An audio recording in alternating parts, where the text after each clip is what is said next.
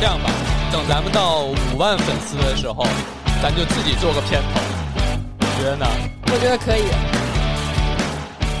我觉得可以。不然咱们老用人家这个片头，有点这个凑合事儿啊。Hello，大家好，我是六层楼。Hello，大家好，我是 Molly。呃，欢迎大家来到当个事儿。我们希望大家把健康当个事儿，把自己当个事儿。怎么样？嗯这 slogan 我越说越顺溜了对，啊、越说越有感觉了。对，然后我们这期想要聊的是多囊，对，嗯、这个几万众之期待。毛利那儿大概收集了得有两万多个问题。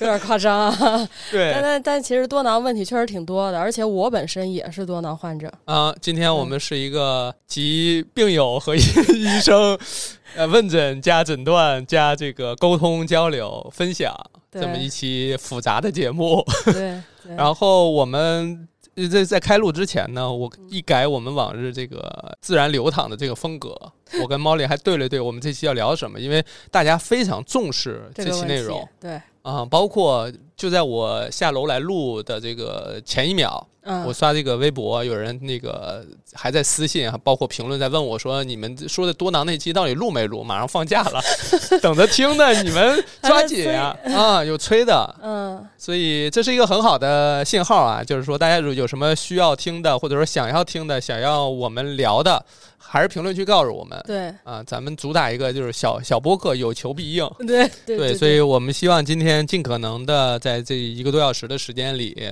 尽可能去解答大家的疑问、困惑，包括一些真实的、现实的问题。那我们前面这个寒暄已经差不多了，咱们因为干货内容，咱们就别那啥太太复杂的开头了。嗯，呃，首先是多囊啊、多囊这个定义呢叫做多囊卵巢综合征。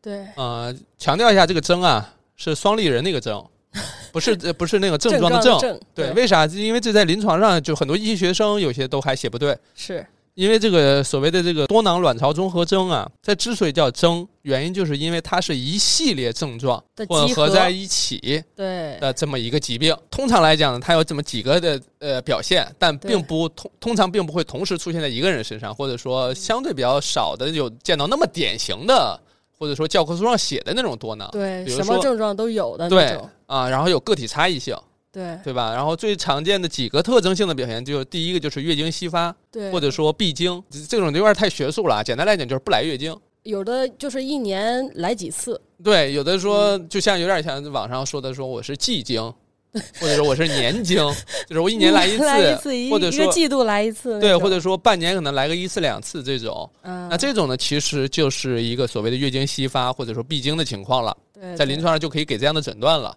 对那除了月经这件事情它会有这样的异常以外呢，还有另外一个情况就是卵巢在 B 超下来看的话是有异常情况的。嗯，这里边有一个就是很容易会造成的误区，或者说大家不理解的就是，哎，因为我做了一个 B 超，医生告诉我我这是是这个多囊，包括在那个 B 超的诊断上也写了一个叫多囊样改变。对，卵巢多囊样改变，就是咱们有一个问题，就是说卵巢多囊样改变和多囊之间什么关系？就是大家还在啊就是迷惑这个问题。哎，你看，这不就顺手就解决这个问题了吗？就是卵巢多囊样改变有可能提示你是构成了多囊卵巢综合征诊断的一个条件，对但只有它不行对，不足以啊。就是诊断出你是多囊。因为啥呢？因为在很多你人生的很多时候去做 B 超，都有可能会出现卵巢多囊样改变，但是都不构成诊断。比如说你月经规律的情况下，也有可能会出现卵巢多囊样的改变。嗯，比如说你在排卵期前，嗯我们就是说月经刚刚结束的时候，我们一般来讲，卵巢当中会有一些沉睡的细胞被唤醒，十到二十个。这种细胞被唤醒的，就是啥意思呢？就是我先把你们招募过来，然后我开始说，来这边你们的十到二十个，我重点培养你们，当中有一到两个不错的、拔尖儿的，长得不错，然后成熟了，在排卵期排出来。对吧？那这个时候就是一个正常的排卵过程，但是你要是在正好在把他们这些这个沉睡的召集起来的时候，在他们同时在刺激它发育这个过程当中，你去做 B 超，有可能看到的就是多囊样改变。对，它多囊样改变是不是就是有多个卵泡？什么叫多囊样改变呢？就是嗯每个卵泡都在长，嗯，然后呢，长到可能一个九到十二毫米左右，就是一厘米左右嗯那个大小。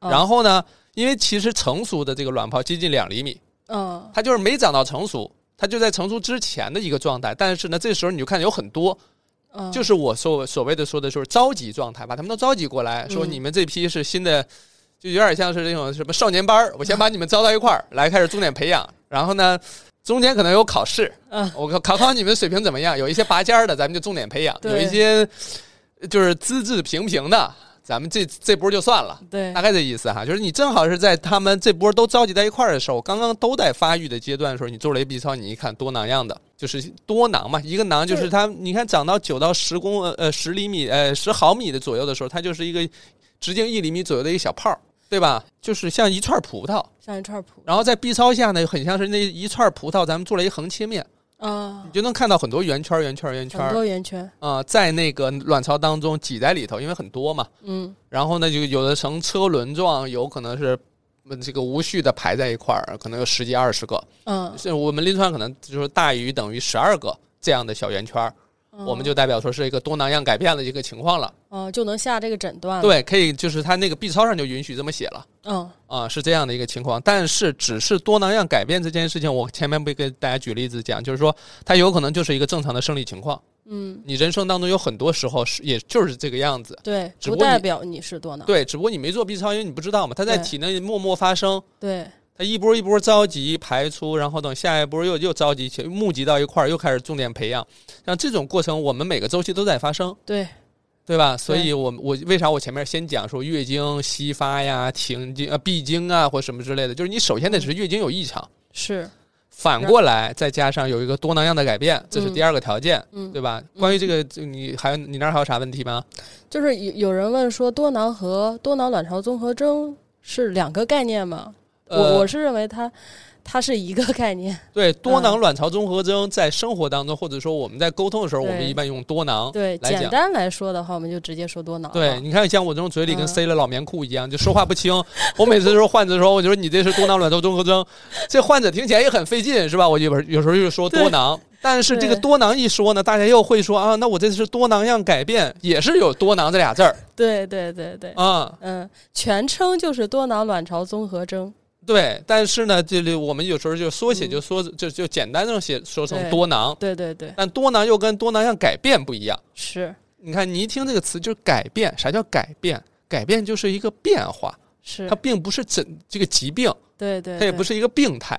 是，就像我们说宫颈，咱们不是说了吗？就是宫颈柱状上皮异位，对吧？你宫颈就是这，它是一个生理性的改变，不再是宫颈糜烂了嘛。对，它不再是一个疾病了。对，所以这这是这个关于呃多囊。这个名字呃，多囊卵巢综合征、多囊样改变这三个词儿，咱们就现在就区分出来了。是，这是这个关于这第二个条件，第三个条件就是这个雄激素，嗯，对吧？雄激素升高，对，包括什么高雄激素血症啊，包括雄激素升高所带来的一系列的这些情况啊。嗯，多毛痤疮是不是也是因为雄激素高啊？呃，多毛跟痤疮其实也有其他原因，就是啊。导致他们有其他原因。明白？啊。其中有一个原因是雄激素偏高。嗯。啊，相当于他们并不是一对一关系，是多对多关系。嗯。比，如说痤疮这件事情，就是有可能是我们的脸部清洁不到位，是，然后有可能是我们比如雄激素偏高的问题，嗯，也有可能是你就是感染了呀或什么的，对，对本身的皮肤问题等等，这些都有可能。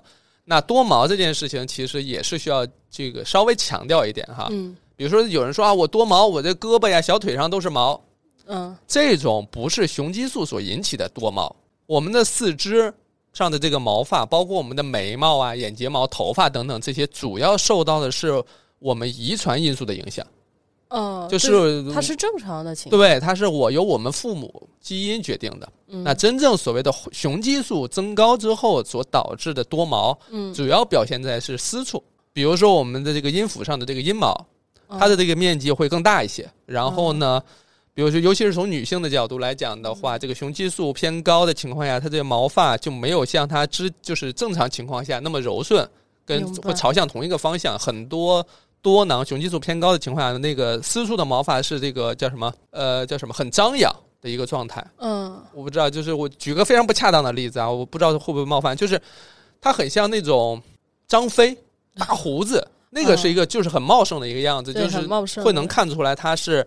一个是这个毛发又密，然后呢也粗，颜色也深，嗯然后再加上长得也是很杂乱无章，面积也很大，嗯这是一个典型的表现。另外一个就是，除了私处本身就有这个阴毛，嗯。它也会比如说在这个乳晕周围也会长毛，嗯。然后呢，这个乳晕周围有时候可能会长一根儿，或者说长一长一圈儿，嗯，这个也是雄激素，这也是雄激素偏高的一个表现。嗯。就真正是在私处上长的这些毛，包括腋毛嗯。也会有这样的表现，包括有一些还会长胡子。对，这几个地方都是跟雄激素有关。升高相关的一些多毛。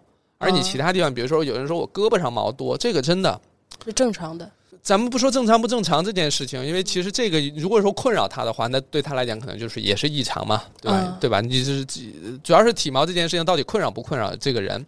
反过来就是说，它肯定是跟这个雄激素增高是无关的啊，更多的是由基因所决定的。所以，对吧？这三个条件当中，有符合至少两个的，嗯我们临床上才会诊断为多囊啊，才会诊断为多囊。当然，也有些医生会说啊，这个不同时期的可能诊断标准不一样，有的是什么青春期会有一个一套诊断标准，到这个所谓的这个育龄期，就是成年成年之后嗯会有一个标准，然后比如说到围绝经期，就是到那个绝经前，可能也会有出现这个情况，那也会有一套诊诊断标准，但整体来讲都是围绕这三个维度上去探讨的。这个嗯标准它可能近些年都在变，一直在变，但这个变来变去，主要围绕的还是月经的不规律，对影像对影像学的表现啊，激素的变化等等。嗯而且这个雄激素其实跟那个多囊样改变还是有一些关联性的。嗯就是其实你把那些卵泡富集到一块儿之后，把它们沉睡的卵泡富集到一块儿，要刺激它们生长的时候，嗯其实雄激素也在里边发挥作用，对吧？所以呢，就会导致一个什么问题？就是有你比如说，一般来讲，这个卵泡刺激成熟之后，雄激素就会下去了。但是呢，由由于你雄激素偏高，你会持续的持续的去刺激这些卵泡，到它让它们也长不大，嗯，然后让它们也排不了卵，所以这就反过来就会影响到月经周期了。所以这几个条件看似是我们孤立单独的去讲，但它们彼此间是相互关联的。是你想想看，卵泡被富集到那一块儿，多囊样的改变，但是怎么也就是都把它们吹到一个一厘米左右，但是怎么也长不成熟。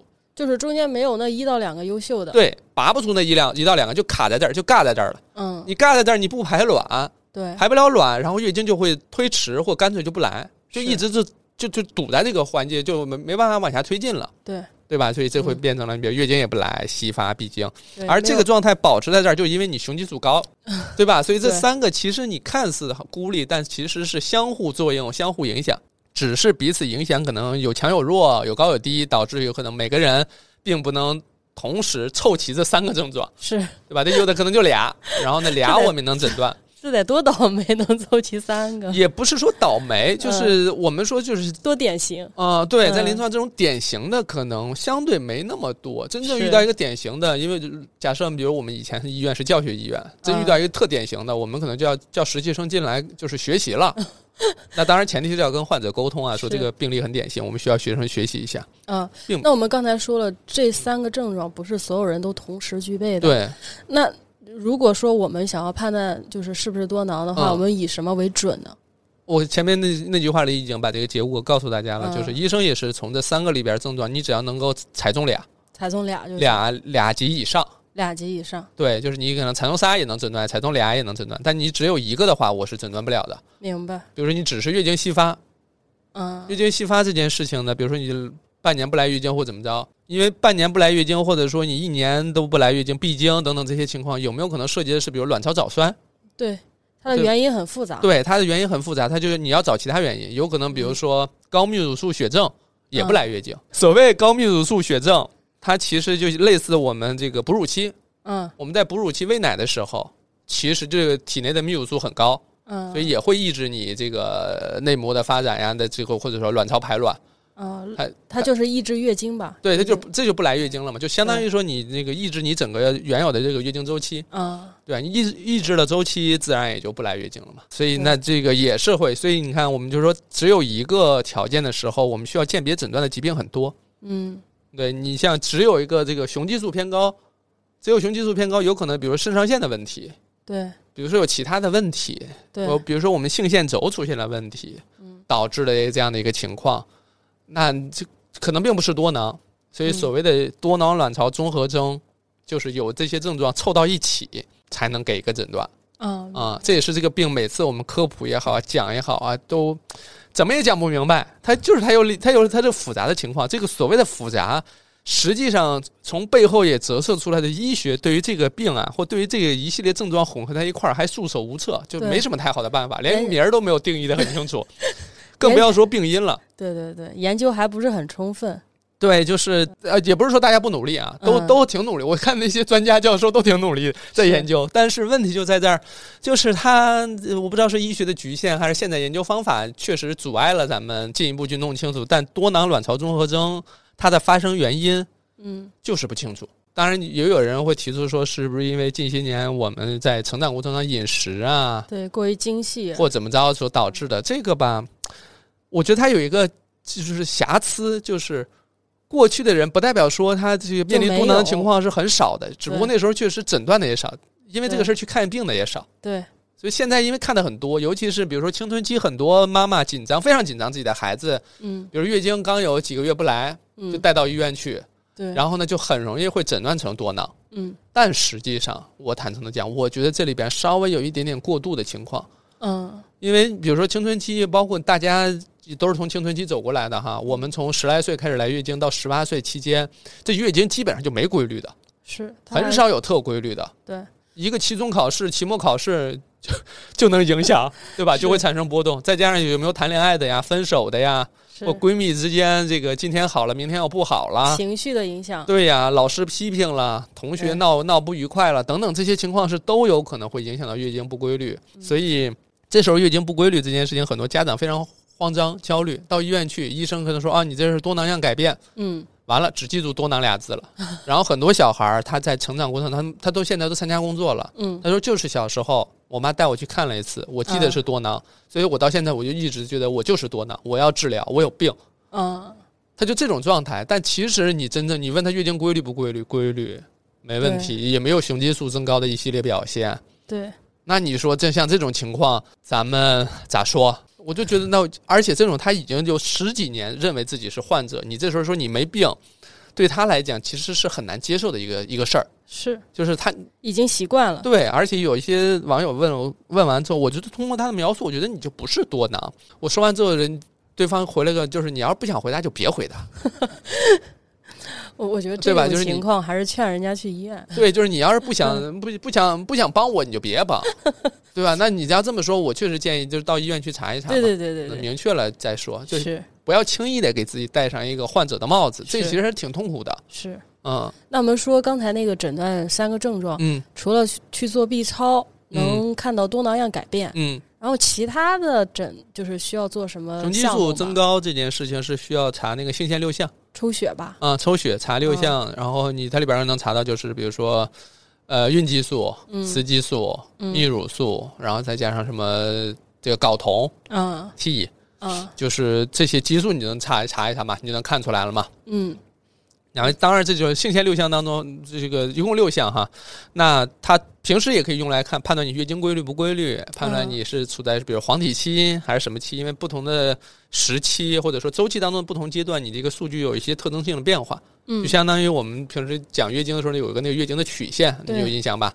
那些曲线就是所有的激素都是随着这个周期在变化。对，它是波动的。对，我我之前去做过这个性腺六项，我做过。这个当然，对他当时医生首先会问我处于哪，就是月经期哪个阶段。对他会问你，对，嗯好像我当时做的是月经来的第月经结束之后第三天，是第几天做的？嗯，一般我们是月经月经期的二到五天去做。哦，月经这时候是期这我记错了。对，这时候要的是你那个最基础的一个这个激素水平的量。啊，但你其实这个性腺六项不是只有在这个时间查，其他时间也能查，也能查。就排卵期也能查，然后呢，你黄体期也能查，因为嗯主要是看你这个阶段的激素水平稳定不稳定。因为有时候我们说患者来到医院的时候，他也他也不知道他什么时期，反正他嗯今天来就是需要查一查，嗯，那咱们就是查了也行。对，明白。其实它可能是应用在不同的时间有不同的呃这个诊疗目的了。那就是说，性腺六项那些激素的数嗯值，我们需要让医生帮我们判断。嗯，大家如果想要自己判断的话，也能判断。那个表啊，就是纸老虎 大家不要害怕。就是你前面呢，基本上就是这个。如果我那大概，因为我已经离已经离开临床很长时间了啊，但是呢，我脑海里还是有那个性腺六项那个检查单的结果的一个画面。左边是那个中文的那个什么什么睾酮啊、嗯雌二醇啊等等那些中文的那个检查项目的名字，中间这一列呢是你的检查数值。后边有一大列，那一大列当中会包含出、包含出的时候，比如说你是青春期、绝经期、孕期，嗯，每一项后边有很多那种叫做分情况。对对对分，情况讨论，然后包括有一些，比如说你那 L H 的话，他可能问你是黄体期还是说卵泡期或什么期，是，那你就要去拿你这个数值去对。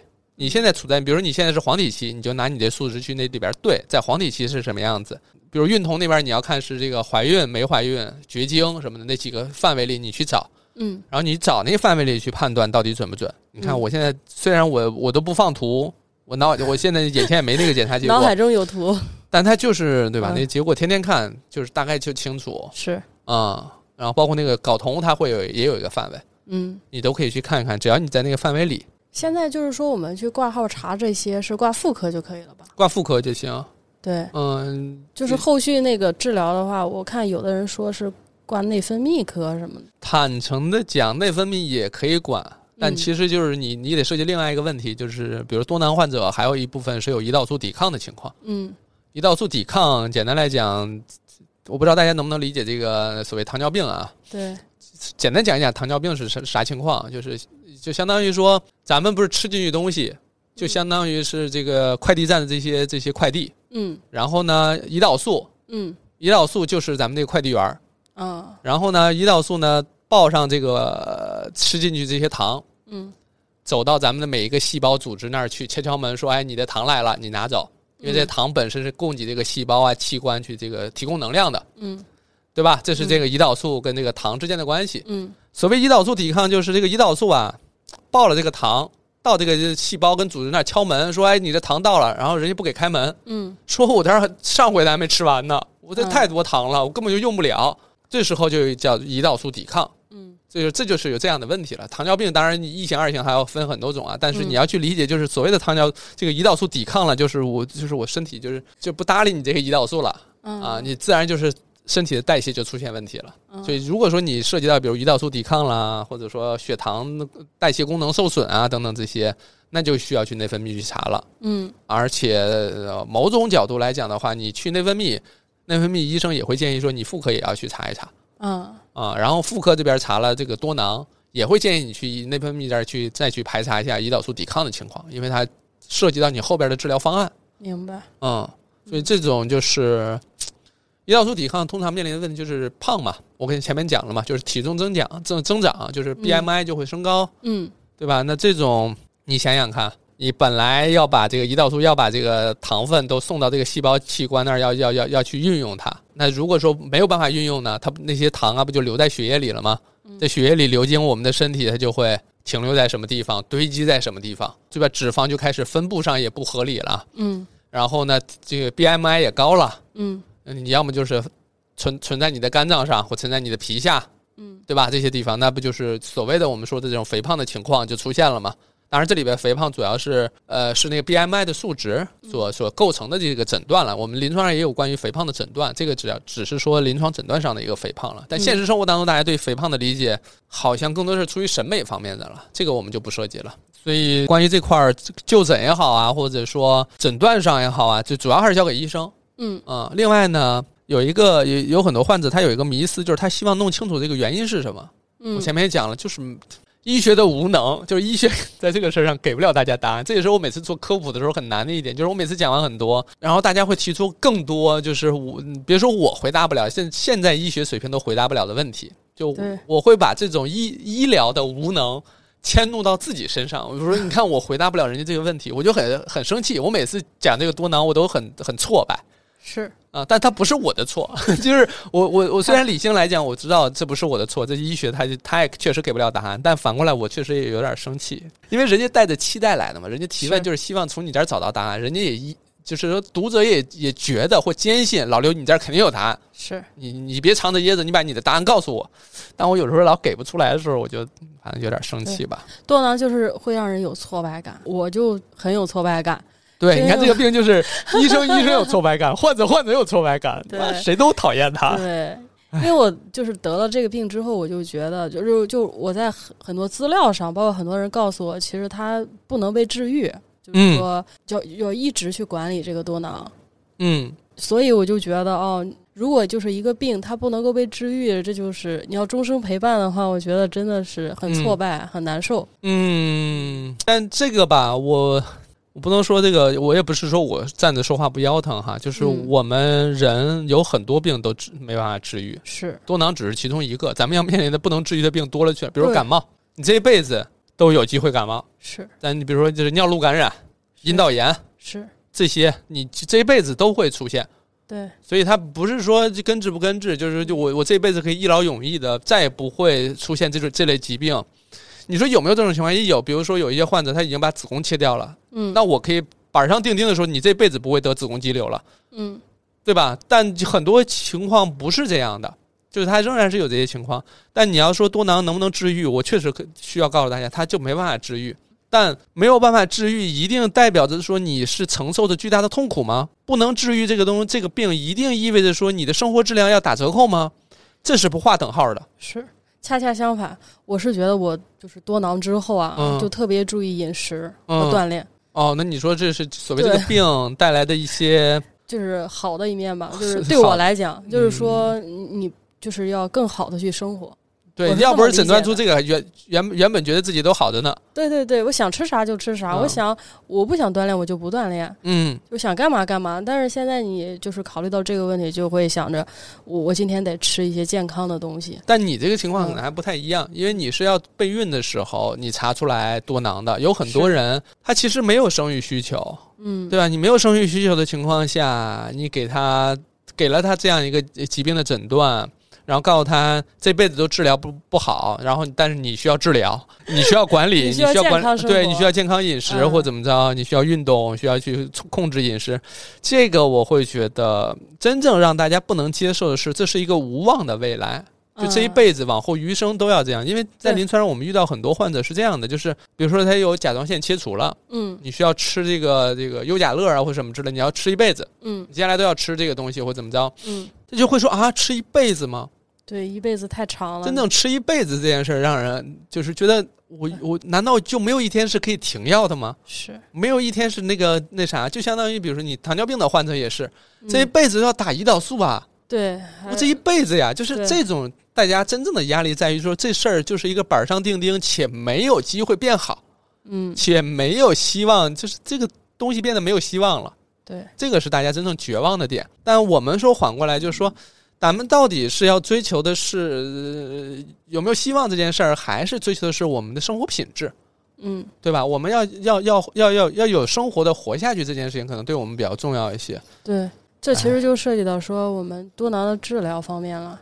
对，在多囊治疗方面，其实实话实说也有争议，嗯，也有争议。就是你比如说像猫莉，她是因为要备孕，是呃，我那我们就先说备孕这块儿吧。对，就是备孕的话，你你你要是多囊，确实明确诊断之后的多囊，一这里就是指专业医生给出的诊断啊，可不是说你自己在网上对照了一下这个。对前面我们讲了讲这些情况，然后你一对照说啊，我就是，我觉得这个是稍微不严谨一些，就是不要轻易给自己扣上这个患者的帽子哈。所以明确诊断之后呢，你需要评估的就是，如果说你本身月经还是规律的，嗯那么这个时候我们是不建议有什么什么干预的，你顶多是控制控制饮食、运动运动，管理一下自己的体重啊或什么的。嗯前提就是你月经是规律的，月经规律基本上默认是你能够正常排卵是啊。当然有个别情况下是月经规律但是不排卵，是有这种情况，但我们默认的或基本上临床上一般不会优先进行处理的，就是你如果月经规律的话，我们就先让你试试看。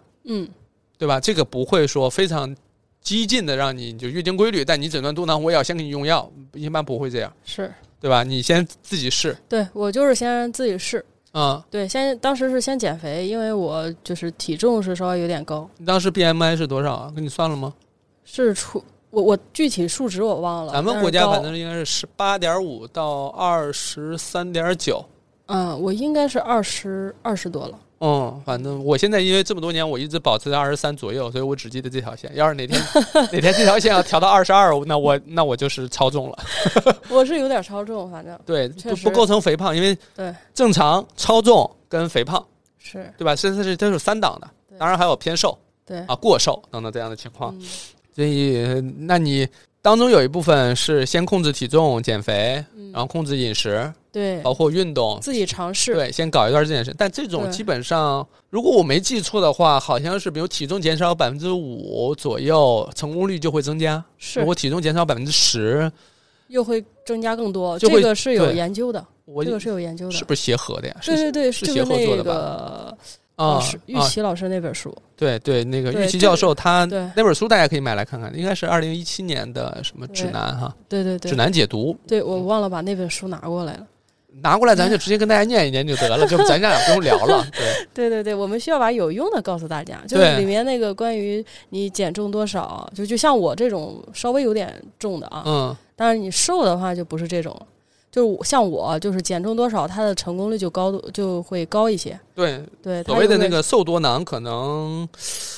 应该就不算这个标准，因为我我看玉那个协和的老师做的那个研究当中，并并没有包含瘦多囊的那个人群样本。首先，我们先说这个大面上的哈，大面上就是体重超重的，控制体重先自己试，嗯，因为猫力是他确实试了，但是没成功。对对对，啊但是、但是有很多人试了，真的成功了。对嗯，对，而且很快就成功了。我曾经看一个，就是比我可能体重还稍微重一点的，但是人家也比我快。这呃这个他其实没有说一定会怎么样，就是就是每个人情况还不一样，就是命运不公平啊。就是还是你得得自己试。嗯，嗯你说命运，但确实这里边有一个事儿，就是你像刚才猫里提到的，就有一些可能这个偏重的情况更严重的，对偏重更多的，对但是控制完之后反而好的，对反而很快能怀上。这里边就是我们从群体上来看的话，确实体重减少增加受孕概率，嗯，但反过来呢，就是你落到具体个人身上的话，情况又有差异。差异很大。嗯，差异很大，所以这种事儿呢，就是所以临床上也会建议说，就是你先试。对对对，啊，你先不能拿一上来就拿最糟糕的情况套到自己身上，是。那有可能就会出出现一个所谓的那个这个什么医医疗过度的问题，是，对吧？嗯。所以你先看自己试，试完不行，当然当中有很多，我身边有很多同事也好，包括朋友什么的，也是所谓的诊断多囊，我确实认认真真看了他的检查结果，就是多囊。嗯，当然我我不是说我现场给人诊断，人家医生确实也给了这个诊断，呃，确实多囊之后也是控制这段时间也怀上了是，啊。但如果说比如说你你你尝试了，你也控制了，你也没怀上，嗯，这时候该怎么办呢？就是我们刚才已经用了第一个方法了，饮食、运动控制、体重减减减轻等等。这个对如果还不行，那就第二个方法就是所谓的促排卵对，促排卵，啊。促排卵这块儿呢，有一些方案，比如首先是药物嗯，啊，药物那个猫力是用的来曲唑，对我没记错，啊。然后还有什么克罗米芬，嗯，然后还有一些反正就其他的药物吧，性性激性激素的相关的药物。对。好多人会担心说那个促排它有必要促排吗？还有就是说有没有什么副作用，有没有什么危害？呃，首先刚才我提到这些都是一些相对比较成熟的方案了，嗯就已经用应用了很长一段时间了。对对你说有没有风险，有没有问题的？当然是有啊，就它是激素类药物，对就是激素类药物，我们肯定是因为激素类，大家一谈一谈激素就很很害怕嘛。对，这也也由于大家害怕，催生的很多研究啊，或者说这些、这些专家们嗯去深入去研究，充分的研究他们，对包括整整理了很多数据。整体来讲的话，是这个收益大于风险的是，啊、尤其是你本身有这个，当然你本身是有生育需求的情况下，你说我就是为了让我自己排卵，我吃这个，我也不想要孩子，但我就是想让我自己排卵，那就没必要。对，啊，所以这个排卵这件事情本身就是因为你本身要想要孩子，是，你有这个目标或者有这个选择的情况下，嗯他去选择。当然，这些还有一些是非常就是风险比较大或者不成熟的药物，也在历史长河当中退出了，就嗯不，用了嘛。剩下这些是还行的。对，稍微安全一些的，对对对对对，然后医生也会告诉你该怎么吃，该怎么用。整体来讲的话，就是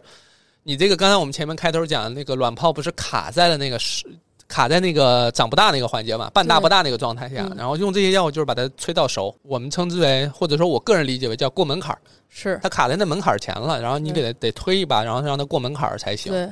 但是这种促排，它可能会同时促成好几个，就是优秀的、对，突出的，嗯，这就出现就是咱们在新闻上看好多人说那个有一个八胞胎吧，就是说哦，太对对对，很多的就是属于这种情况。他嗯他也是多囊，然后嗯吃那个来曲唑，对然后就是可能那个卵泡长大的比较多，对所以就是怀的也比较会有这样的情况，就是你因为一旦开始有人人工干预了嘛，嗯你人工干预就意味着，就我们像我之前做视频也讲了说，任何手段，医疗上的手段可以解决一些一些问题，但同时也会制造新的问题。是嗯，是就前面这个促排卵的方案是，除了药物，嗯应该还有手术。我记得应该是有这个腹腔镜下打孔，是有就是通过在腹腔镜下把那个卵泡上打了孔，然后来刺激它这个成熟排卵。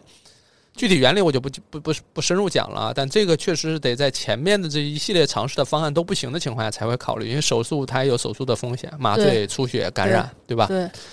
那我整个听下来，是不是它核心其实就是把卵子排出去？对啊，就是让你排卵，对因为多囊对生育最大的影响就是不来月经不排卵，对，就是不排卵，嗯，没有没有卵排出来，你怎么怀孕呢？是至少得是有卵子有精子才能怀孕。是对，当然这个过程当中也希望伴侣查一查，有可能多囊患者自己排卵挺正常，但是伴侣那边精子也不大行。那那像对于我们就是多囊患者来讲，怎么去判断我是有排卵性月经还是无排卵性月经？是不是要做 B 超啊？最简单的办法就是，其实有还有不不光做 B 超了，最简单的办法就是你用排卵试纸嗯，试就行了，你能试出来。有排卵试纸，对排卵试纸，你可以试你那个颜色加不加深。当然，市面上有很多排卵试纸了啊。嗯啊、当然也有的人会说我用体温测，体温因为受影响因素太多了，所以它不是很准。就是嗯一直我们也认为它不是很准。它虽然简单，比如说这个早上起来第一睁眼之前就先给夹上一个温度表啊，我测个温度计。现在当然家家户户都有这个额温枪啥的啊，嗯就是测个体温，然后观察的那个双向体温变化嘛。啊，就排卵前后会有这个零点五度左右的一个体温上的差异，但这个有时候不准。比如说你们家暖气开的大了啊，或者空调了，或者那的，这这受影响因素比较大了，这是一个影响因素了。所以可能你退而求其次，就是选择一个排卵试纸嗯来看看你的排卵。它主要排卵主要是指看你的 LH，就是促黄体生成激素的那个峰值，嗯它达到最高的时候，则意味着说接下来呃二十四小时还是十二小时以内会排卵。啊，啊它是有这样的信号告诉你。当然，你有这个峰值，因因为有些多囊患者他查出来就是他总能看到两道杠，但是他看不见颜色变化。那这个就是说明可能这个激素的变化是非常不显著的嗯啊。那有可能就是我们之前也接过推广嘛，就是关于这个多囊，针对多囊患者或者针对本身这个排卵不是很规律的患者，他做了一个定性的、那定量的一个一个检测，嗯就是那个呃。检测完那个之后呢，它能直接绑定手机，能直接在手机上能读数，嗯就以前你通过颜色判断的话，咱们肉眼确实每个人还不太一样，嗯。看这个颜色深浅有时候是不观察是不一样的。比如说，我觉得已经这个变化很明显了，但患者会觉得说不明显，嗯。对，会有这样的情况了，或者说患者觉得很明显，医生说没这没变化，或者说不构成医学医医生认为的变化等等这种，所以从数值的角度会看得更明确一些。啊但你再往说，你比如说你们家就住医院，嗯，你这个你去照个 B 超，对你家 B 超就是不用花钱。举个例子，那你就做 B 超，你能直观的看到这个卵泡成熟没成熟，排没排出来。对你本身做 B 超它是超声嘛，声波嘛，它本身也不存在什么辐射呀，或做了多了怎么着。对，我们还有那个朋友说，那个有多囊的话，不孕的几率有多高？这个我觉得没法说。不孕的几率对于你个人来讲意义不大，对，就是你，我比如我告诉你一个群体的这个数据，对于你个人来讲其实意义不大。当然也没有一个特别明确的群体的数据了，嗯，至少我这儿现在是没有。对，因为你要分情况，比如说你你你你是一个，比如说月经规律的嗯，多囊，有排卵的，对，然后或者说你是本身你的 BMI 啊，或者说腰臀比啊，或等等这些或脂肪啊什么的，你都是正常的一个多囊。嗯所谓的咱们说这种不严谨的讲就是瘦多囊。嗯你要是这个的话，那你可能这个不孕的情况又是另外一个数据了。嗯，这种都不太一样，是，而且咱们就是说。今年是这样，你可能明年就不是这样了。你明明年过了春节之后，你突然说我对哪个运动我有我这个发自内心的热爱，我投入进去了，我钻进去了，我就搞的，然后我就是我倒不是为了控制体重，我就是单纯热爱这份这个运动。对，那你的体重也好，饮食发生了变化，那有可能这个数据又发生变化。是，所以，所以就是所谓的研究的数据，对于个人来讲，嗯首先它没有什么特别明确的指导意义；第二，它不是定论；嗯第，三，它是会变化的。对就是你二二年做的数据跟二四年做的数据可能就不一对样。，每一年都不一样。对，当然你除了有生育需求的人，嗯包括有可能就是你要要孩子，打算要孩子的时候才查出多囊的，这是一部分人；还有很多一部分人就是他就没生育需求。对他对于他来讲的话，就是一个很核心的问题，就是我管不管？啊，对。我要不要管这个事儿？对，我没有生育需求，我还嗯。要不要管这个事儿？我已经从那个知道这件事儿无法根治的绝望当中走出来了，嗯，我要去直面这个疾病了，我要我要走进去看看这个疾病的时候，我的问题就来了，我要不要管它，嗯，对吧？对，我们有好多那个嗯。朋友在说那个，就是吃那个避孕药治疗，就医生开那个避孕药，嗯，就是 能提吗？是的达英三五啊，现在一般开始开达英三五，是吃嗯吃的就很烦了，但是也停不了，因为一停那个月经就不正常了。这个烦是真实的，嗯，真实存在的。对，为啥呢？我我哪每天都要按时去吃这个药，是首先这很烦，是，为的是让月经来，对，而月经来了呢，我也烦。是，就是越我我我我我努力每天承受这个烦恼，吃药啊什么的，这个为了迎接另外一件烦心的事儿。是。还有一点就是大家担心副作用，对啊，就新闻上看说吃那个说那个发生血栓了，然后有说对血脂、乳腺什么有影响，嗯，然后还有就是说呃很有很有很多人就问，就是吃避孕药就是情绪不太好，嗯，就是就是都在担心这个避孕药的副作用。首先这些都叫短效避孕药啊。咱们如果要提的话，咱们就谁咱就雨露均沾，谁也别落下。妈富隆、达英三五、优思明、优思悦嗯等等这些类，包括还有什么这个奇瑞的，像保诗雅，嗯这些都是这个市面上大家都有可能会接触到短效避孕药。目前这这些短效避孕药呢，你说它安全不安全呢？如果它不安全，那就肯定不会上市。首先在嗯安全性上还行，然后呢有效性上也还行。当然他们是分的，他们是几代啊，不同的代。比如像这个达英三五，它已经避孕已经不用来避孕了，嗯它已经从这个说明书当中去掉这个避孕呢，它已经完全用用于治疗了。嗯对吧？妈富隆现在还做可以做呃治疗用，也可以用于这个这避孕。优思明、优思悦跟这个保诗雅等等这些短效避孕药也现在是很常见的，但它确实有副作用，比如说血栓的风险呀，或者说这个心血管风险呀等等这乳些。腺呃，乳腺也会有一些，包括情绪上也会，包括所谓的性欲也会有影响。嗯等等，这些都会有影响。但整体来讲，如果说它被医生开出来，一定是对于患者是利大于弊的时候才会开出来用。嗯，如果是弊大于利，大家就不会开了。所以你说有没有副作用？有。嗯能不能长期使用呢？通常来讲，长期使用问题不大，但需要你每年去查一个，呃，这个一个是肝肾代谢，嗯就是这个血生化，然后查个激素水平，嗯查一查看看它有没有造成损伤。如果没有造成损伤，还可以继续用。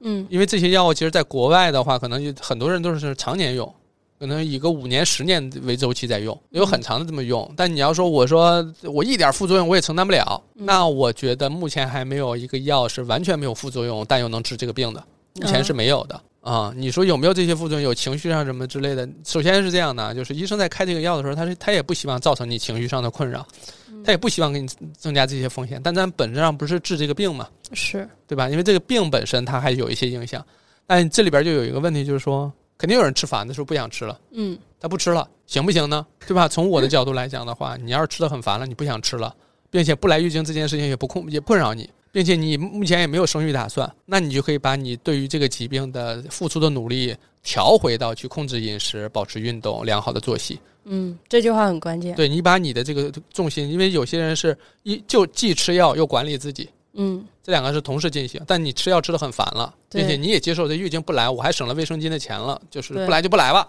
嗯我现在也没有生育打算，那我就把我的重心放在了前面自我管理上，运动、饮食、睡眠等等这些。因为为啥呢？就是这个病完全不管，它确实对于比如你血糖代谢、胰岛素抵抗、未来的远期的一些风险，它确实有。嗯但那些远期风险，咱们实话实说，长期高油、高盐、高糖饮食不运动的人也面临那样的风险，风险都差不多。那你如果是这样的情况下，那你就管理管理，再把重心管理的重心放在那儿，其实也可以降低远期风险，嗯。对吧？就你就你说我不想吃，但那我们有没有就是说我不想吃，但是我又想让月经正常？不是那就那就是正常，嗯你是正常人，你是这样。因为你本身你诊断为多囊卵巢综合了，多囊卵巢综合征的表现就是不来月经、不排卵，是然后你说我既我也不想吃药，我也我也我还想来月经，还想排卵，这个事儿它就是嗯，还有人说吃药难受，就吃完难受，难受。对我现在不是为。对我不是是为这些药开脱哈，嗯首先并不是我把药开给大家的，因为是为了治疗嘛，医生为了治疗才给你开。你要说医生我不想治疗，那医生也不给你开这个药，是所以难受这件事情，就是对于你个人来讲，如果说比如说你吃某一款你难受，换着吃。你就换其他的试试。如果说这几款你都试了都难受，都受不了，因为有一些比如说像什么达英三五啊、马富隆这些吃完之后可能会有一些水钠阻流的情况，就体重增长。那你要说我吃其他的，比如有的药是贵，嗯我那我不想吃也行。嗯无论是我真真正物理层面身体难受，还是我花了钱心里心里难受等等这些，你都要么换换别的药，要么你自己说 OK，我承担我自己不吃药后果。的后果，或者说它它的结果其实也没有说立竿见影，立马就有什么结果后果什么的。嗯你不是还可以在其他方面管理吗？对对对，另外一个，我们还可以寄希望于新的药的研发，是有有一，因为我们前面讲的，比如血栓呀、什么乳腺呀等等这些方面的风险，多半是跟我们现在用的这个雌激素相关。嗯雌激素本身也在这个不断的升级迭代，嗯副作用肯定是越来越小，对吧？但是未来也许有更多更好的这些雌激素的替替代的一个治疗方案，是可以让它副作用更小、风险更低的。嗯当然，这个我就我我虽然在关注这方面的新闻啊，但是因为他们还没有正式上市，所以我也没办法跟大家讲，嗯 对吧？我也不能讲，我只能说现在并不是终局，嗯，这还没有到最后，嗯这些药物都还在往前发展。明白。它的目的就是为了满足更多人的需求，因为有些人确实因为治疗的原因，这些药得长期吃。是长期吃呢，它的副作用要降低，或者对于个体化的这种不良反应，你要能很好的控制，确实能够建立很好的依从性。就患者不讨厌吃药，他才能好好管理嘛，嗯对吧？是这样一个情况。我不知道我就讲清讲清楚没？我我实际上没有办法直接给出大家一个答案，就是这个病你们别管了。这个不太符合临床上的思路。临床上的思路就是你可以不用那个方法管，但你至少得管一管。是因为它是病。呃，我为啥老跟这个这个糖尿病这个患者绑在一块儿去讲？就是我个人的感受，就是你看糖尿病患者有一些哈，嗯他感受不到这个病对他的影响，只是血糖检查的时候是高的，其他时候他自己感受不到这个病有什么影响。你说让他管理，你说他他依从性能好吗？很难对吧？很难。嗯有很多这种糖尿病老病友，真是就是不管，是他真的就是一个你一提他，他他也知道他血糖高，是你一提这种风险这那的，他也知道，是但当前没事儿，是他肯定是不管的。嗯所以多囊患者也是有有这种状态，就是我就是不吃药了，你也看不见那个风险，立马就来了。是那些那些疾病啊什么，立马就来了。而且你你我说了，就是多囊，你如果不管它跟某远期的某些疾病有相关性，你说对于具体个人来讲，他能真切的感受到这个事儿吗？很难很难吧？你今天我该吃吃，该喝喝，该睡睡，玩游戏也玩的不错，看书也看的挺开心，工作也挺顺利，我不可能觉得说这个事儿它能带来什么的，对吧？所以临床上有一些情况就是面临患者其实感受对于远期风险无法感同身受，嗯好往往往这个严重的说叫依从性不好。你但是你从另外一个角度来讲的话，大家肯定会疑问，就说这个病是不是既然没那么大风险，是不是可以暂时先不管，是对吧？对你要是想不管，就没人拦得住你。是对吧？你不管，你别告诉我就完了。我也 我也不可能到你们家敲你的门，说你得管自己啊，你得你不能放弃自己啊。还有就是说有吃有吃二甲酸瓜的，对二甲酸瓜本身是也是调控血糖的，就是大家可能相对比较熟悉的是糖尿病患者会吃，是我我之前吃嗯过一段儿，嗯，也是为了帮助帮助你控制体重的。对而且酸瓜实际这个药是非常神奇的，它有很多功能，它还能延缓衰老呢。这个药非常神奇，只不过因为它成本太低，没有利润空间，很多人不研究它。我们还有一个就是朋友的问题，说他吃那个呃避孕药，然后月经就来，然后不吃就就来的就是淋漓不尽的，嗯嗯然后不吃就不来，嗯，就是他不知道咋办了。这其实这个里边其实有一个相对标准的答案，我不知道她要不要避孕，呃，要不要怀孕哈？嗯如果她确实，我们假设她是没有生育需求的情况下，她吃这个药只是为了让自己来月经，那你其实坦诚点就不要吃就好了呀，对吧？你吃了，然后哩哩哩啦啦的来，因为你吃药本质上就是想要让自己看上去是有一个规律周期的，而看上去有个规律周期这件事情真的那么重要吗？嗯这是我很大的一个问号。有很多人非常拼命的想要一个规律的周期，那但是月经来了又很痛苦，有有的痛经了，有的是麻烦了等等这些。除了我们说在身体体征上看上去是正常的，是不是真的那么重要？现实就是有人认为很重要，嗯，因为他认为我跟大家都一样，这就是正常的表现。对，那也有人会认为说，我虽然不来，但是我整个生生活体验或者我身体上感受其实差别不大，那不来可能更更省心一些。嗯也可以，就是看人。嗯所以他说他迷糊或不知道要怎么办，其实简单来讲就是你到底希望不希望来月经是啊、那我只能告诉你，就是你这段时间不来月经，他也不会说就直接立马造成什么巨大影响？也不会。你想想看，医生给你开了药，让你回去吃，这意味着什么？意味着医生非常清楚，你回去有可能吃，有可能不吃。为啥医生还放你走呢？对不对？嗯，就说明你吃吃很好，你不吃也不会说有多大问题。这是一个心理上的博弈。你比如像我们的患者，有一些患者，我们是坚决不能让他出院的，因为出院他就有可能不不好好治疗，是他可能出院他就不来了。一旦是有这种情况呢，我们是不可能把他放走的。是，真正你必须要治疗，摁着你在这儿治疗他，你肯定不会让你走。你比如孕期，你有什么高高风险，或者是有什么高危因素，肯定就把你留院了，就不让你走了，对对对对吧？能把你放走，就说明患者依从性不好，哎这个事儿是被考虑在其中的。嗯，还有一个问题就是说，嗯你说说大家会担心痤疮的问题。这个吧，我像我们一开头就讲了，说这个你这个痤疮的问题嗯是不是一定是跟雄激素相关？嗯，呃，不完全是，有一部分是，有一些不是。对，嗯，你比如说像月经前，有些人也会长痘，嗯但对吧？那就是叫经前痤疮，它就跟雄激素就关系不大，对，我就有。对吧？那嗯就是很多女性都会发现，在月经前的时候会长痘，但是等月经快要结束的时候，痘就就消了，嗯会有这么一个阶段。所以这种有时有时候也也有人会说，通过这个长不长痘来判断自己要不要来月经，嗯对吧？那这类呢，肯定就跟雄激素关系不大了。真正雄这个跟雄激关关系比较大的呢，不光是脸上长痘，嗯它还有其他特征。第一是背上跟胸口也长痘嗯，身上也长。啊，就是后背跟胸口嗯都会长痘，这是一点。就是不光是脸上长，嗯嗯，一般是这些症状会伴随着一块儿出现，嗯，我们才会考虑是不是雄激素偏高导致的痤疮等等这些情况。当然还有一些什么其他的这种内分泌的疾病，比如库欣综合征啊、嗯满月脸呀什么之类这种情况，那就是当然也是内分泌科医生去判断了啊。嗯那回过来的话，就是如果说确实是雄激素偏高所导致的这个痤疮啊、长痘痘啊什么之类的，吃短效避孕药是好使的。嗯比如有有些人他就是确实是诊断了是雄激素偏高导致的，吃了什么达英三五啊，还是妈富隆，还是优思明等等这些吧，嗯啊，吃一段时间痘痘就消了。对，有的人说没有好转，对，那还是长。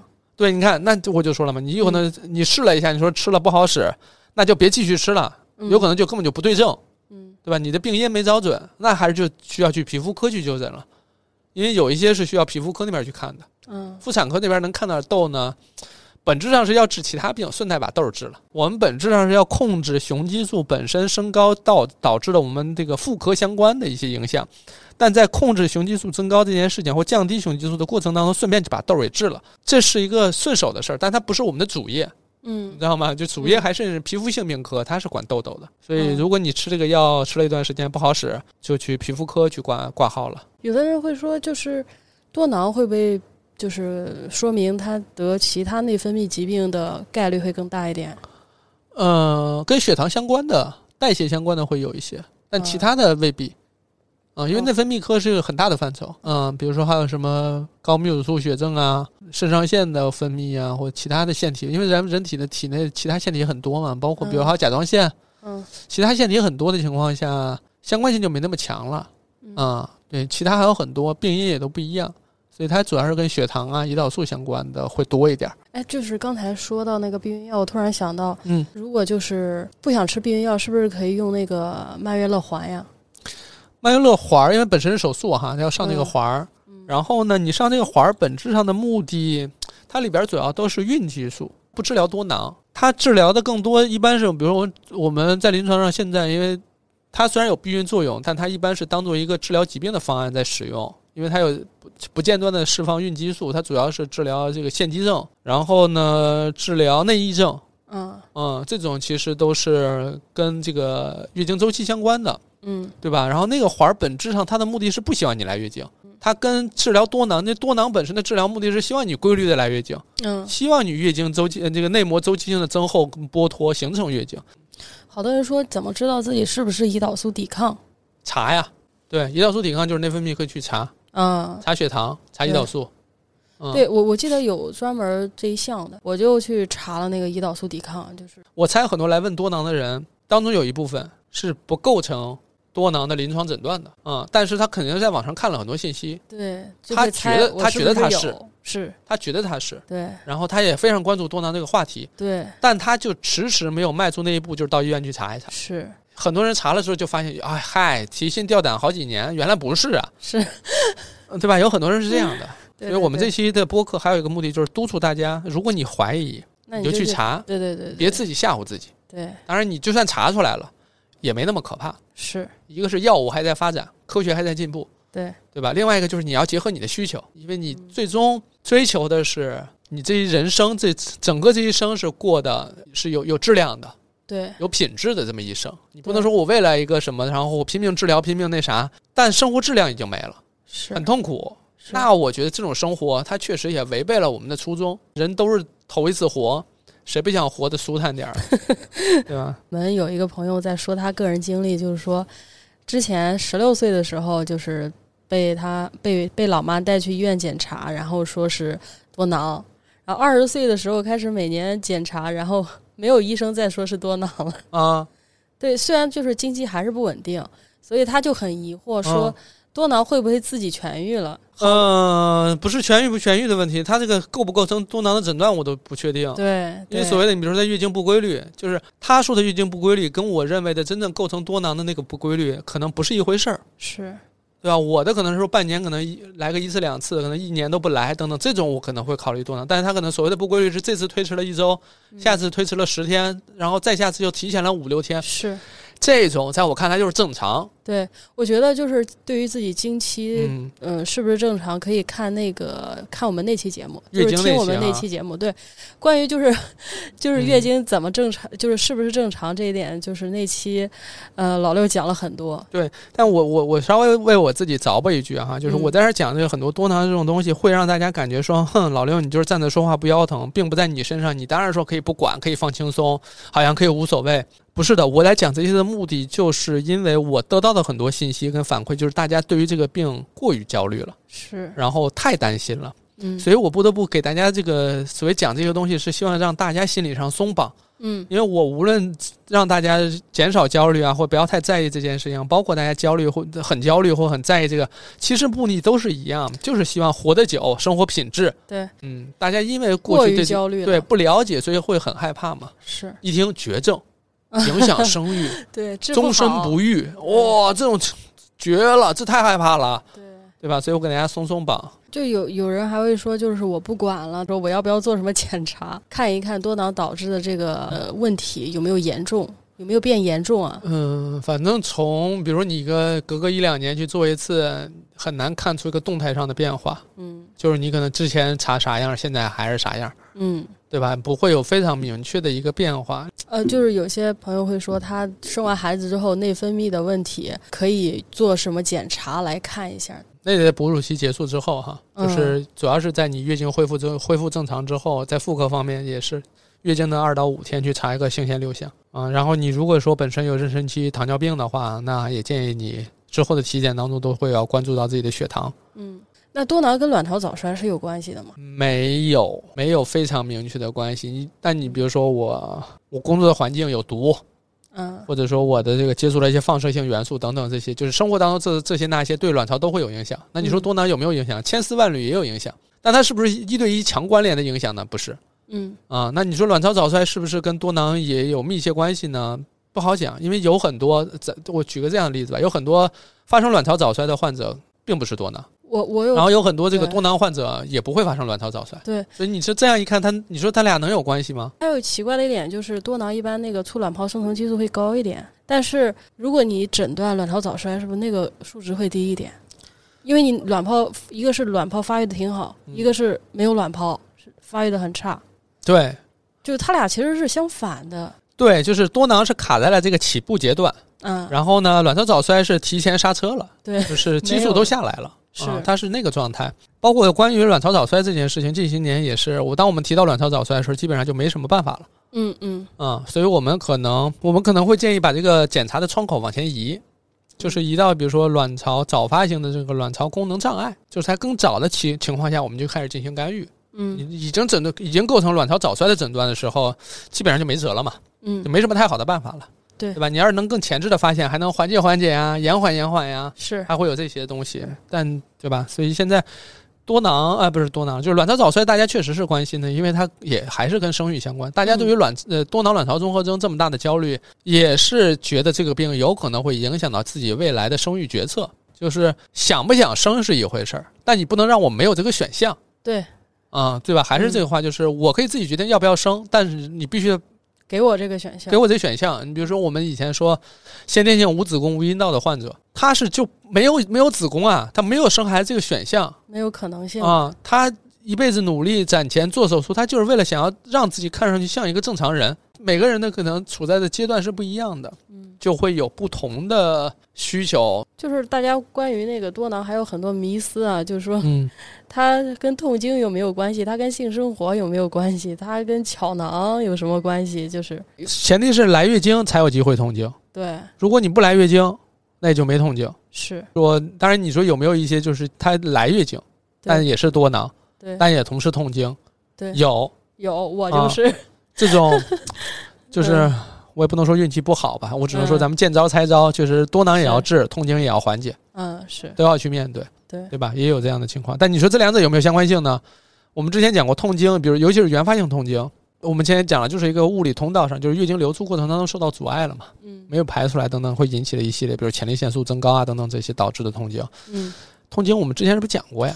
讲过啊。就是在月经那期，对，嗯。然后，那当然，你继发性痛经是由其他疾病引起的这个痛经，嗯。但引起痛经的原发病当中并没有多囊。嗯。比如说这个巧克力囊肿啊、内衣症啊，这些有可能会引起继发性痛痛经，但多囊不是其中一个，所以这两个之间的关系没有那多囊有可能跟内衣症同时发生吗？内衣症的发生或者说发展仰赖规律的月经，仰赖嗯。月经周期的这个存在。嗯，如果说你多囊没有一个非常稳定的月经周期，如果她一年不来月经，那你就算有内衣症的病灶，也基本上萎缩消失了呀，脱落了呀。所以这两个你说能不能并存呢？有可能，有，可能并存，有可能就是你你你多囊发生在后，嗯，然后之前先发生的是巧囊或者说内衣症，然后又后来又有多囊，这个过程当中有可能会并存一段时间，但是它两个本身的发生机制是不一样的，所以这两个其实有点儿，甚至可能是一体两面，月经的两面。嗯来有来的风险，不来有不来的问题。还有它跟什么卵巢癌，什么这个多囊发生的时间长了，会不会变成癌症？是不是有这样的问题啊？有有，也没有相关性。就像很多人会问说，那我要反复得阴道炎，会不会得宫颈癌？就这个问题一上来的时候啊，我的脑子就是啊，这啥？反复得阴道炎能不能得宫颈癌？这两个事儿的病因都不一样，所以就是包括多囊，它也不会说直接跟哪个癌症的发生是有高度相关的。嗯但有些人说啊，它会不会跟内膜癌相关呀，或者什么之类的？这个吧，就是如果你严谨的说，就是啊，有有有一定相关性，但真是翻译成咱们大白话，就是关系不大。这个就是你看你要怎么去理解这个事儿了。这相对严谨的说法就是，目前没有证据证明这两者之间有相关性。对，这就意味着说，如果哪天有了这个证据证明了，那咱也承认。还有就是一个巧囊跟多囊的区别，就是巧囊就是内因为它俩都衣症囊，对，巧囊它就是内衣症的一种巧，囊就是内衣症意味到了卵巢上。嗯形成了囊肿。那个囊肿呢，因为里边不是周期性的剥脱内膜跟出血嘛，那个血呀看上去是巧克力颜色，对，因为它陈旧性的出血嘛。对对一切开里边流出液体是粘稠的、对棕红色的，其实就是不知道大家吃过没？那什么巧克力火锅就是蘸那个东西，那就是那个巧液液态的巧克力，是，所以专家就起名叫巧克力囊肿了。对，本质上是卵巢、子宫内膜异位囊肿，但两还是两码事，儿，这俩还是两码事儿。都有多囊都未必是同一回事儿，更别说都有囊了。那你还有其他的，比如卵巢囊肿呢，还有其他囊肿呢，是。比如说肝肝囊肿。有人说那个性生活是不是造成那个多囊的因素之一啊？不是，我们说了，多囊有一个高发阶段，就是青春期，十几岁到十八岁之前，那是个高发期。那很多人在那个时候都没有性生活呀。嗯，为啥那个时候？就是我还是说嘛，就是多囊的病因查的不是很明确，但、嗯但至少知道多囊跟哪些没有关系，嗯跟性生活是没有关系的。它主要是，比如说我说为啥青春期的时候更容易发生多囊，就是就是因为这个卵巢也是刚长大、刚成刚成熟，对，还没定性呢。对，就跟他刚学会开车，他上路，他这还开不明白呢。这个车他，比如我现在我已经五六年没开过车了，虽然有驾照，我好几年没开，我现在让我倒车入库，我我够呛，嗯，对吧？我搞不定。当然，我补充一句啊，就很多平均下来的话，从这个开始来月经到建立稳定的月经周期，平均需要四点二年。有的人可能需要五六年，就是你可能十二岁来月经，你可能到十八岁都还未必能稳定下来呢，对吧？所以这是正常情况下就这样。很多妈妈也很紧张，一看孩子这个月经不规律，觉得啊，当将来是不是影响生育啊？是对吧？是不是多囊啊？一顿慌张。哎，真的对月经有那个疑惑的朋友，真的建议你们去听听月经这期。哎，就是你听完之后，如果你还有疑惑，你评论区再告诉我，我可以再录一期。对对对，我此后余生，只要你们有问题，我随时可以录。对对对，因为我发现大家很多问的问题，其实那期节目里面是有答案的。就是我其实我我说的时候，我心里就有答案。对，然后这期呢，我们也是尝试，因为我们有时候听那个其他的有台，比如言外之意，就是我很喜欢哈。嗯。有很多播客，他们也会这个收集大家的问题，然后两个人可能一问一答的来来来回答这些问题，嗯，对吧？然后能够解决一些现实当中大家真实的需求，嗯，对吧？包括我之前有时候会直播连麦嘛，以前直播连麦，但后来就稍微停了一段时间。直播连麦也是解决具体个人的问题。那现在等于说我们在播客当中一边解决具体个人的问题，旁边呢大家都听的过程当中，有问题的对吧？一起参考参考，没问题的也可以先提前了解了解。嗯，我觉得这种形式我们以后再尝试。对，只不过呃，这是第一次尝试嘛。对，我们也摸索摸索这种形式，我们能不能行？对，问题肯定有很多，但是我们的目的是解决大家的问题。对你看看你那儿还有啥问题吗？还有就是说，怀孕之后就是怀疑多囊对自己有一些。问题有影响，就比如说这个说怀孕十二周了，大夫说她的多囊会影响宫颈管长度，然后让做彩超的时候关注一下，就关注一下嘛，没出事就是没出事嘛。那出了问题，出了问题，如果比如说宫颈管短了，然后就是早产的风险增加了，对对。那在这样的情况下，或者说胎膜早破的风险增加，对吧？这会儿在孕期的话，就尽量排除这些危危险因素呗。啊，而且我看到这个朋友前面说了了，就是说只是。卵巢有多囊样改变，但是她月经和激素六项是正常的。我想说，哎，你真的可能不是多囊呀？不是，可能不是，它就不是多囊，对对对，这这不知道后面就是宫颈管长度，它可能跟这个多囊是没有关系的，因为你都不是。对，你看，毛里就差领证了，领了证他就能他就能出门诊了。对，就是我们前面那个。诊断的三个条件，大家一定要。我们之前花了很长时间，大概半个多小时吧，就聊诊断这件事情。原因就是大家的问题很多，很多大家诊断还没有没有确定的情况下，就产生了很多问题。这是多囊在科普过程当中一个难题。是很多人带着问题来，是因为诊断那个环节出了问题，不够扎实。是啊，这是我我我的一个感受。就很多人来给我问这些问题的时候，我都会非常明确的告诉他，你要把医生明确的诊断。是白纸黑字，你要告诉我医生确实写了多囊，是有这个诊断，咱俩再往下聊后边这个话题。对对对，对吧？对，不然费劲半天聊了半天，我我一听我就我一听我就觉得你不是，咱搁这费什么劲呢？对 对对，有，但是但是那个多囊，我个人认为对怀孕它主要的影响可能就是妊娠了，但这个我们前面也讲过了。不是妊娠，我觉得它对怀孕最大影响就是不排卵。啊，不是怀完之后，怀上之后，对对对，怀孕之后。它的影响可能就是对对对，妊娠的概率会高一点。妊娠期糖尿病的问题，对，因为它有多囊，它有那个胰岛素抵抗的问题。对，你看，其实就反反复复就这么几个词。对，有的人会说它促排，然后卵泡也长不大啊，促排也没用。这个题我有点会，为为啥？就是说我也是。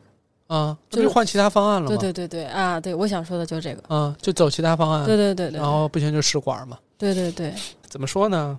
方案有的是，就是就是因为现在生生殖方面的技术其实发展的也发展了几十年了嘛，大几十年了，嗯，所以呢，有很多方法技术都不是难题，嗯。啊，就主要是看你想不想选择，嗯，要不要用。还有这个我觉得挺有意思的，就是说说医生说它是多囊，但是它的依据就是说激素六项睾酮在临界值，但是月经比较正常，还算比较正常，嗯。就是说，她就是怀孕在备孕嘛，就试了两次，一次自然流产，一次宫外孕。嗯，她就怀疑说，是不是因为卵子质量不好？因为他说精子查了没有问题，但是首先宫外孕跟卵子没有关系，没有关系。嗯，就是宫外孕这件事情跟卵子质量本身没有关系。我们这第一次是什么？第一次是胎停吗？第一次是自然流产啊，自然流产这个有可能就是因为自然流产当中有有相当一部分概率是卵子也没问题，精子也没有问题，但是形成的受精卵有问题，就是在形成过程当中出了问题，那跟两个人都没啥关系，而且至少这两次，一次宫外孕。和一次自然流产这两个事儿的发生，从侧面证明了你肯定不是多囊，因为你卵子可以排出，你大概率不是多囊。对，你排出卵子啊排出比较正常的。对，只能说这两次怀孕都并不能这个如你所愿，但它确实不多多嗯不是多囊，多囊的表现不这样。对你不是因为多囊引起的。嗯对，这跟多囊没有关系。嗯甚至可能你就不要不要不要操心多囊的事儿了，你可能要查一查输卵管啊什么的，因为发生过一次的宫外孕，第二次仍然发生宫外孕的概率是比正常人要多一些的。是，哎，这个我们刚录了那个妇科急诊，就那个有些知识记不住也能救命那个，啊，就是也想讲了 Q 一下那期啊？不是 Q，提醒一下大家去听一听。我们我是觉得这个绝对有用，因为因为那个对宫外孕的讲解非常的详细，他会告诉你是什么原因引起的。那个里边，我就对于这个急性嗯盆腔炎讲的不多，因为那个都是中老年患者，啊，而且是在过去见的多，现在已经越来越少了。嗯其他前面那三个还是比较常见的。对对对，这个宫外孕是讲的比较详细的，对你大概就知道接下来该怎么办了。嗯，对，反正就是肯定还是要系统查。发生一次嗯宫外孕，确实就是一个非常危险的信号。有有人会说，就是连续促排对身体有什么伤害？我们前面不是讲那个促排伤害主要在于说你吃那个激素药物，是不是？对，就是促排卵的药物本身对卵巢是有一些影响，但那个影响到底是一过性的，比如说你已经怀上了，然后也生完了，有可能这个影响早早就过去了，但有可能你这个来了很多轮儿，包括有什么卵巢过度刺激综合征等等这些情况，那是有可能会造成一些影响，然后当中也有一些是不可逆的影响。嗯我就是说有可能，但具体是不是落在你身上不知道，嗯对吧？嗯，其他没有什么问题了。就只要大家有问题，我们还可以讲，就是因为本身咱们当个事儿嘛，就是既然大家都已经把健康当个事儿，把问题抛给咱们了，那咱咱也要把大家的评论问题当个事儿嘛。那差不多这期，嗯。嗯、我们也是陆陆续续的从前面概述性的把这个多囊讲了讲，嗯。然后后面呢又查漏补缺，补了一些大家的问题。嗯。如果还没有这个解答到的，大家评论区继续讨论，我们还可以继续跟大家沟通。嗯。呃，未来有在这方面有什么更多的新的进展？因为我期待它有更多的进展，因为现在有很多悬而未决的问题，就是。我在聊的时候我也着急，是。就是你们着急我也着急，因为它没有答案，对啊、没有一个明确的结论，所以呢，我也会持续关注有什么新的进展呀、新的疗法呀，或者新的结论，嗯比如说就是可以不用治了，就比如说达到什么状态就不用管了。对如果真的有这个，那我也会第一时间跟大家去做这个内容，嗯就无论是视频也好、音频也好、文字也好或什么着，反正我会第一时间告诉大家，好吧？那我们这期就这样，好，嗯、再次感谢 Molly，既作为病友又来这个整理大家的问题。嗯好，好，那再见，拜拜。嗯。